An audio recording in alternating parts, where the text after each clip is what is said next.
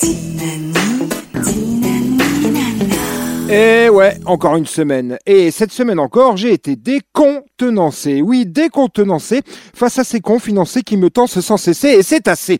Appelez-moi roi, car cette semaine, j'ai été le circonspect. J'ai eu le seum de la semaine à la Wakbar, camarade islamo-gauchiste. Notre peuple vaincra Et je dirais même plus islamo-bobo-gauchiste, puisque nous sommes en plein néologisme racoleur et affriolant, à être dans le non-sens.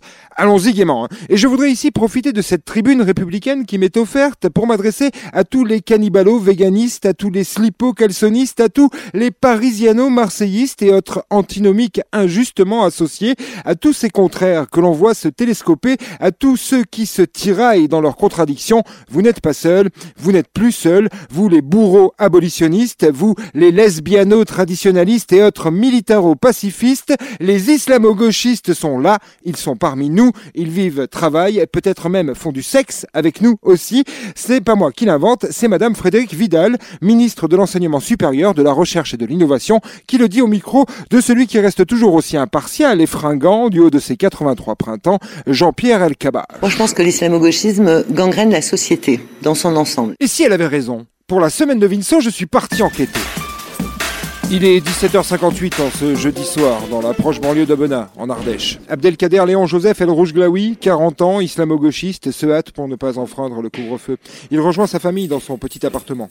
Avec tout ça, les réunions de la CNT et les horaires d'ouverture de la mosquée, Abdelkader Léon n'a plus beaucoup de temps pour soutenir les camarades de la ZAD, dispenser ses cours de lecture coranique et manger à tous les râteliers de l'aide sociale. Il a même failli rater son actualisation cette semaine. Oui, c'est vrai, j'étais absorbé par le dernier ouvrage de Raoul Castro, Mes nuits chez Ben Laden, must-have pour ceux qui partagent ma foi et mon engagement. Comme tous les soirs, la femme de notre protagoniste, Louise Fatima El Rouge Glaoui, aura l'attitude parfaite de la femme islamo-gauchiste, alternant soumission au patriarcat et acte de rébellion intermittent.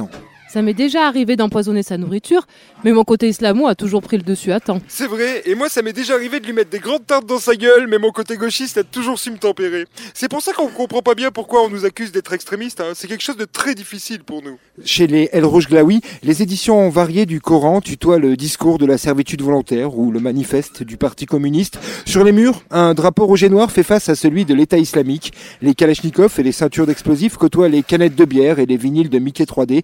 Les heures paires, c'est ni Dieu ni maître, et tout le monde regarde Arte.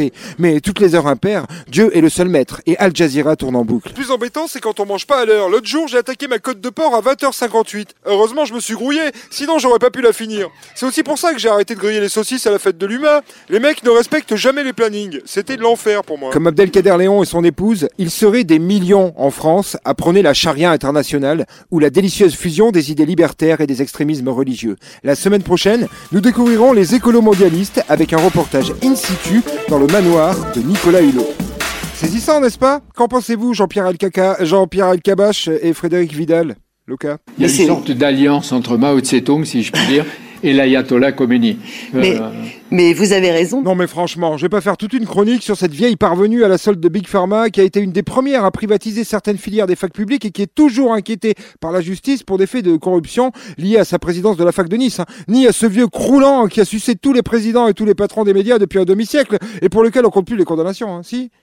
Ah ben merde, ah ben merde, je l'ai fait. Ah ben il y a des semaines, je vous jure, hein. c'est pas facile d'être un astrophysicien platiste. Allez, bonne bourre mes petits radio-podcastistes Bah, foufouillon, toi. Foufouillon, sale petit sauvage, ça. C'était la semaine de Vinceau. Il n'a encore pas fait grand-chose. Hein.